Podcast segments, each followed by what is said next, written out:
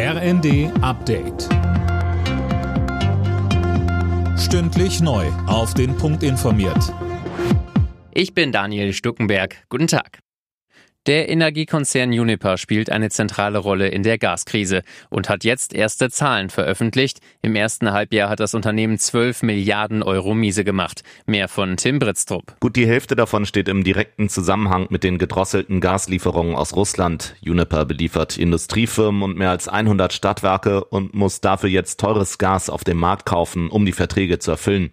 Zuletzt war schon der Staat mit 30 Prozent bei dem angeschlagenen Gaslieferanten eingestiegen. Im Herbst zahlen dann auch die Verbraucher über die Gasumlage dafür, das Unternehmen zu retten. Die Kritik an Palästinenser Präsident Abbas wegen seiner israelfeindlichen Äußerungen reißt nicht ab. Sönke Röhling, der 87-Jährige, hatte Israel einen Holocaust an den Palästinensern vorgeworfen. Und das mitten in Berlin. Neben ihm Kanzler Scholz, der es nicht mehr schaffte, das Ganze gerade zu rücken. Dafür steht auch Scholz jetzt in der Kritik. CDU-Chef Merz sagt, der Kanzler hätte Abbas dazu auffordern müssen, das Haus zu verlassen. Israels Regierungschef Lapid nennt die Aussagen von Abbas eine moralische Schande und eine ungeheuerliche Lüge.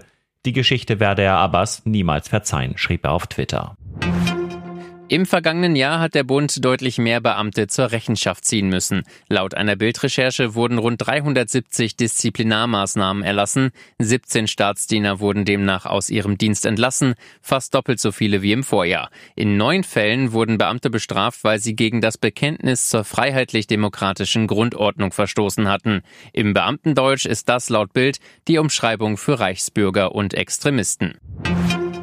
Die Weltgesundheitsorganisation sucht nach einem neuen Namen für die Affenpocken. Ziel ist es, eine weniger stigmatisierende Bezeichnung für die Viruserkrankung zu finden. Vorschläge können online eingereicht werden. Alle Nachrichten auf rnd.de